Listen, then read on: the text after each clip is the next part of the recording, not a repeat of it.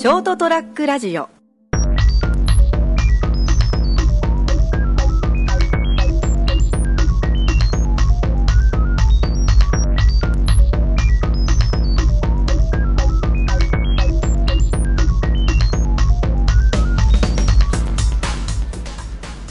皆さんこんにちは。朝ちゃん先生の「ドーンと言ってみよう」の時間が来ました、えーさてとですね、えー今日はあのまた事務所で録音しておりますけどしかもまた iPhone を使っているとですね、えーレコーディング機材を車の中に置いたままにしているので その、えーじゃあまあいいや iPhone で撮っちゃえということで、えー始めているんですけども、えー今日はですねあのー一人ゲストをお迎えしております、はい。えー肘黒浩二さん。はい、ひじくろです。よろしくお願いします。はい、なんか元気ちょっと、がないですね。いや、元気ですよ。はい。ちょっと今、この iPhone で撮ってる絵がシュールすぎてですね。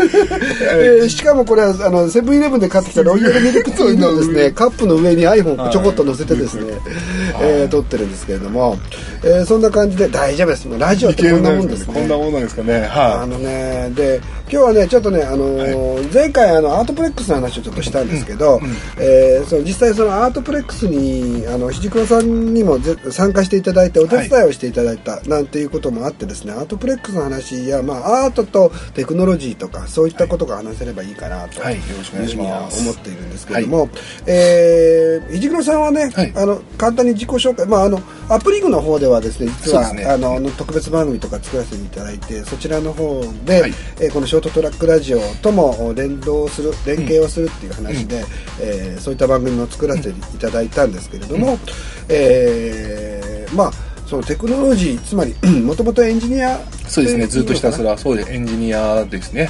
プログラミングをしたりとか、そういったところの、まあ、俗に言うエンジニアっていう枠組みでやってきてました。はい。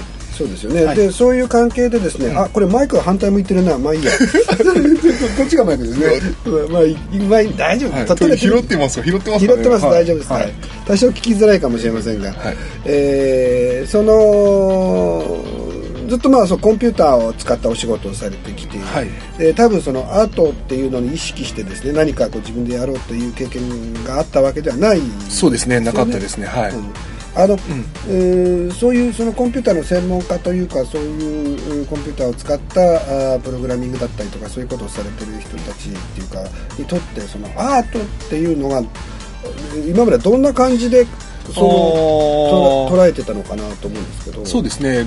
だからアート、なんその自己表現ですか？アートっていうと、そういう感じを引き受け、あの、感じてますよね。うん。うん。対してその、プログラミングっていうのは自己表現っていうよりも、うん。なんか決まったものを形にするっていうところだったので、あーそうそこになんかその表現性の違いっていうのが若干違うのかなっていう感じてましたね。はい。なるほど。その、まあ、もちろんねあのプログラムでもクリエイティビティみたいなものってのは、はい。重要だし、うん。そのその独自性があってこう、はい。かっこいいのかっこいいプログラム作りましたよなっていうのはよくね,、はい。あのー各エンジニアが多分持ってると思うんですよね、はいこういうのこのこのソースは綺麗だろうそとかですねうそうそう。あと、行数をいかに少なくするかとかありますね。このルーチンの使い方すごいだろうなっててあります。はい。そういうのところで実は案外あのプログラマーでも自己表現してるんですよ、ああ、そうですね。ああ、そういうふうに言われ、うんですかね。うんはい。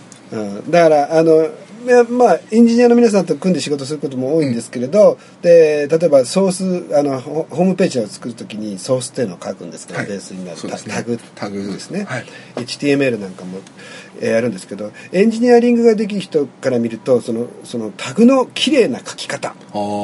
みたいなのにこだわるタイプの人もいますよね。うん。あとはその表現、あの、なんですかね、エディターへの書き方、インデントですね。インデントをしっかり揃えて、はい読みやすくする。そうです、はい。あのいいわゆるあの、まあ、あのよくわかんない人のために説明すると、設計図ですね、あのホームページを見せるための設計図となるのうん部分を我々は作っていって、それで皆さんホームページを見てるんですけど、その設計図の書き方が汚いとか、うん。えーそういうので、えーこれはダメなこう、うん。やつだっていうふうに考える人も結構いたりして、そこにアイデンティティがあったりする。っていう こともたまにあります。まあ、汚くなるとその、まあ、一般バグが出やすいというか、はい。はい問題が起きやすいことになってしまうので、はいはい。いかに綺麗に表現しておくことによって、はい。みんなが分かりやすくそして綺麗に動くようにはい。なるというところにつながっていきますね。ただあの見てる側はほとんどわかんない。ですわからない。わかんない。ですはい、そうです。裏の方で。裏の方でどうしてもここは譲れないなんていうのがそうそうありますね。はい僕なんかそのいい加減なので、最終的に動けばいいじゃんとか思ってですね 作っちゃうタイプなんですけれども、あのどんなに汚くてもねこうちゃんと動けばいいよね。最後の見た目ところ見た目のところですはいね。はい。っていうの設計図があまりよろしくなくても、ちゃんと機能してるんだったらいいやなんて思っちゃうんですけど、えーでもあのエンジニアの皆さんには「それじゃダメです」と、ダメ出しされたこと僕もあります。ああ、そうなんですね。そういうこと。は。はい。はい、ここちゃんとここにきちっとこういうルーチンに合わせて書いてください。ってうんうんうんうんいうねでまあそんなところもあったりとかして実は案外、えー、とエンジニアの皆さんでもそういう部分の自己表現っていうのはすごくやっぱりこだわりがあったりするんじゃないかなとああ、なるほど。思ってるんですよ、うんだから決して実はアート的なものに対してその彼らが興味がないわけではない、うん単純にこうそういった世界を垣間見てないだけかもしれないなっていう気がするんではあ、すが。はい。実際にその、うん、今回アートイベントに関わってみてど,、どうでした？まあ、おもし、おもし、なんていうんですかね、その、難しいですね。どう思ったっていう一言、でだからあのイベントですね、はい。アートプレックスっていうのに関わってみて、まず何をこう感じたっていうかですね。まあ、面白か面白さですかね、その表現の、その、一つなんか段ボールを使ったアートとかがあって、はい。段ボールを最初組み上げていくのを手伝って、はいはい。ですよね。もうこれを外国人からこれをつき、あの、テープ貼って組み上げていけ。何になるのかな？だから正直思いながらですね、手伝ってたんですけど、せ最後夜になっていで結構細かい指示があったりそうです、細かいテープはこのテープの貼り方5センチぐらいで貼ってくれとかね。そうです。テープの種類まで指示がある。し、うん。これはダメだったっていうのが指示があって、これちょっとまあ正直心の中でめんどくせえなって言いながら手伝ってたんですけど、それがど、まあ結局夜になってどんどん仕上がっていくわけですよね。はい。で、なんかいろんな参加者の方にもペイントしてもらったりして、途中影を入れて写真を撮ったりとかで、はい。あ、こんな形でその表現が、あの、組み上がっていくんだっていうプロセスを一連が見れたっていうのがん、すごく楽しかったですね。で、その方とも結構ゆっくり話す時間もあったので、考え方とか、あのスリランカの金スリランカの金スはい、そうですね。はい。すごくなんかそこのアート、なかなかあの例えば展示会に行った時とかって最終的に出来上がったものしか見ないんですけど、うん。そこの途中過程が見れたっていうのがすごく今回アートプレックス携わってよかったなっていうふうに思いましたね。はい。あの正直言うとあのアートイベントって、はい。見るよりやる方が楽しい 表現ですね。見るよりやる方が絶対楽しいんです、はい。うん、だそういうところにおいてはですねそのものを作るっていう、まあプログラムでもそうですけど、そういう人間においてはやっぱりそのアート的なものに興味を持って、はい。あの自分でも何かそういったあのプログラムや仕事でやる場合はクライアントがいてやることですけど、アートっていうのはその制約がないですから、好きに作れるんですね。ですね。で好きにつ作らないといけないわけですよ、はい。はい。何かの真似事ではなかなかよろしくなかったりするので、うんうんうんうんこういう経験を絶対し積んだ方がいいと思うんですよね。はうん、でその誰かのためにやる仕事としての、まあ、ワークっていうのと、えー自分が何かを表現するためのそのアートい。的なるほど。はでこれらをうん やっぱりどういう仕事をしていっても実はその2つを一緒にこう同時進行で考えていくっていうことをすると実はすごくこう生活が豊かになるような気がするんですよね。そうですね。はい。それと同時にアート的なものを作ってた、えー作っているそのメソッドというか方法っていうのが仕事にも役立つんですよ。あこれはこういうやり方すればこういうことができるなとはいっていう一つの、えー指針がそこに出てきたりとかでもちろん仕事でやってる部分っていうのもあ今度はあの対象者にえー対象になる人に対してどうアプローチをするかはい。つまりあの見せ方ですね。見せ方はい。っていうのはやっぱりどうしても仕事の場合は重要ですから、そうなるとアートでもあエンターテインメント性を持たせたりするのに、こういう表現をしないと伝わらないんじゃないかっていう考える一つのヒントにもなる。ああ、そうですね。はだからこれは両方が必要なのかなと思ってもっともっとそのエンジニアの方たちもこういうアート活動だったりとか、はいそういうのの自己表現を僕はした方がいいんじゃないかなあって思う。あまさしくですね今回はい思いましたね、はい。で、えー、と今ちょっと考えてるのは、まあ、来年ぐらいにそういうエンジニアだったりとか 全然関係ない人たちを集めてアート展をやってみたら。ああはいはい。そんな話 やりますか？やりましょううんどんな感じになるんでしょうね。で何作ります？か 何か作るか。まずは、うん、何を作りましょうかね、そう言われたら何しようと思います、うん、難しいな。あそこ、なんかそこでパッとやっぱひらめかないのが、なかなかその頭の、だって今日のこの録音だって、10分前にいきなりやろうかっていう流れですそうそうあからね。の今から飯食いよ行く予定なんですけどそこが1時にならないとあの、ね席が多分開かないからあと30分あるね。そしたらちょっとこの時間を使って録音しちゃおうぜなんていう。どんな振り方だよというか感じで、なのですいませんね、頭が整理できてなくてですね。まあでもそうですね。まあ、写真、まあ最初手軽に写真、まあ最近写真も始めたので、ちょっとまあいい、いいのが撮れたら、ちょっとひなんか展示してみても面白いかなと思いますし。自分の作品をまたね展示するとねこれはね楽しいんですよ、はいうんみんなに自慢したくなりますからね、うんそれがあったんですよ。やっぱその自慢したいっていう気持ちがあるんですね。このあ当然ですよ。この、この前の。どうだ？俺ってすごいだろうっていうその なるほど。はい。まあそれがあの自己肯定感だったりとかそういうのにつながっていくとストレスに強い人間になります。強いですかね、ストレスエンジニアの人たちはやっぱねストレスが多いですからね。仕事としてはですねあのこれはまあ実はデザイナーも一緒なんですけど形のないものを作るっていうのは評価がそれぞれ同じものを作っても人によって評価が全く違うんですよ。はいはいそうですね。だからそこにおけるコミュニケーション障害みたいなものが起きちゃったりしやすいんですよね、だからそういうストレスってのは本当にですね、はい。あのちゃんと俺はやってるぜって思ってても相手との関係性がうまくいってないとそれがストレスになりますね、じわじわとですね。うん。はいでも案外それをアートとかの分野で自分でやってると、はい。そこでのまた評価だったりとか、うん。そういったものが多少なりとも出てくると、うん。うんうん自信につながるんですよね。あうん、でそれはあこれはこの人の場合には合わなかったけど自分が悪いとかっていうのはないっていうことがうんうんうんうん客観的に見えたりするようになって打たれ強くなります。ー ななってるんですか？歌い強くなってますかね？いやーそれはね歌い強いです僕自身はでもはい。そういうのやってるからこそですね、仕事でケチョンケチョンに言われたとしても いやいや俺はまあ確かに今回は俺の失敗だと、はい。失敗なんだけども、ここの部分においてはまだ僕はあのーみんなに必要とされてるなっていうのがあるとそんなに落ち込まないです。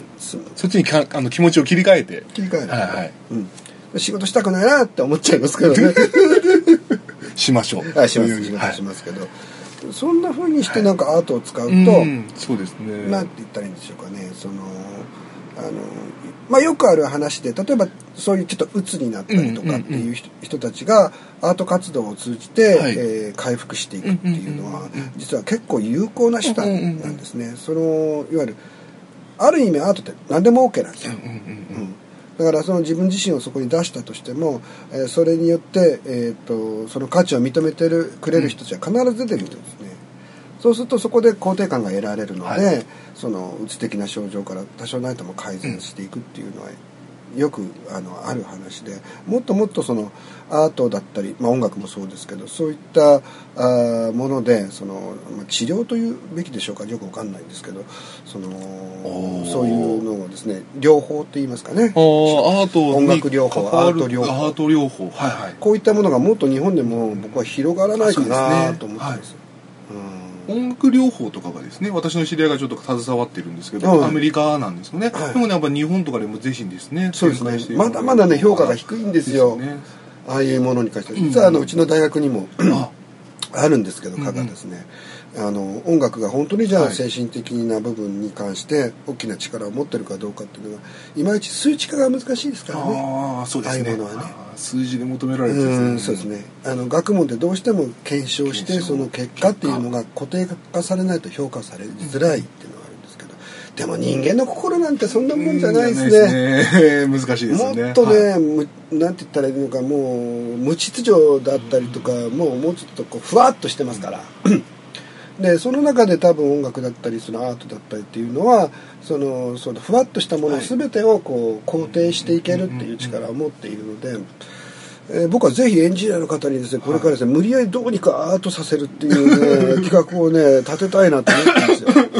なかなかの無茶ぶりしてきますね、はい、えー、絵を描く。絵を描く、うん、絵絵はね結構みんなね描けない人は全然描けないから、はい、描けない。絵心ないですね、うん、僕実はね僕あのグラフィック教えてる割には絵が描けないんですよあのコンピューター CG ですね。コンピューターグラフィックスとしてだったらある程度形になっていくんですけどいざ手でペンを持った時に線の描き方、はい。はい。はい、あれがやっぱりね慣れも必要ですから、はい、小学校の頃から多分全然絵上達してないですね、あ私もそうです。あのね僕が描く家の絵とかねあの小学生が描く三角形の屋根の絵しか描けない。人の顔とかも全く上達がないです。あ難しいです。ね、はい、ででもね、まあ、そのそういうものじゃなくてもいっぱいそのアート的手法っていうのはあるじゃないですか表現でもこれはそうですねあのポーランドの方とかはあの、木を削ったものを転がし、墨でつけて転がしてその線であそうですね紙の上にね、はい、あの色がつ、えー、ペンキを塗った何かコマとかコマそうですねコマとかコマをこう回すことでその軌跡を使って絵を作ってらっしゃる。素晴らしい。あのアプローチすごく僕もいいかないいなと思いましたね。そういうワークショップなんかもあったとして、はい。うん、だからあれが一つの気づきみたいなものになっていって、うんうんうん、あ自分でもこういうのできるんじゃないかなんていう人が増えると、はい、本当僕は楽しい世界になるんじゃないかなと思ってますね、はいいやということ？で。あともう一つな、ケイティのあの、ろくろのやつも少し紹介しておきましょう。あ、ろくろは女性の方がちょっと回って、ろくろで自分が殻に、シェルになって包むっていう最初のオリジナルは、そんなアイディアだったんですよね。ただ、えただちょっと考えが甘かった。えの、えの、粘土をですね、紐作りにされて、こうやったんですけど、紐の太さが全部一緒ですから、土台から上まで同じ厚みで作ろうとしてましたから、あんなの無理なんですね。途中で崩壊しました。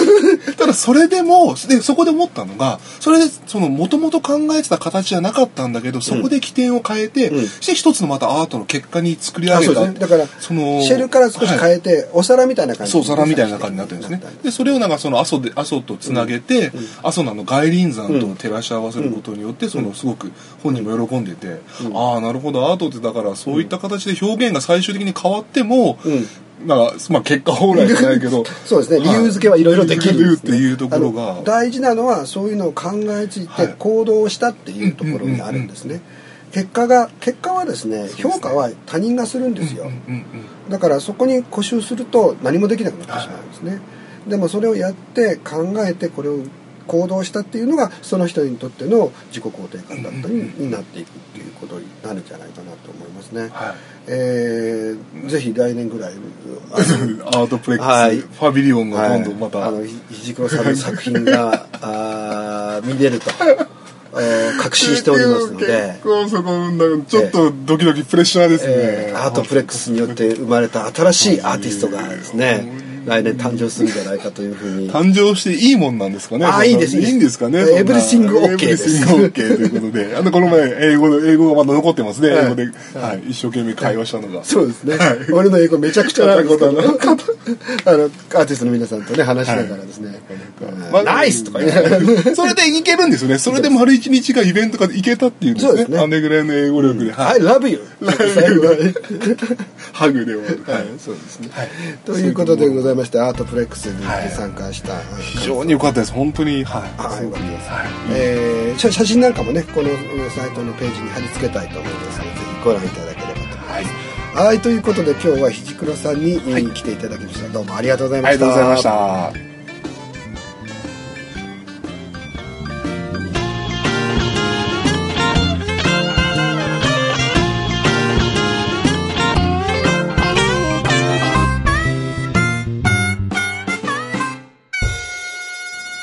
st-radio.com ショートトラックラジオ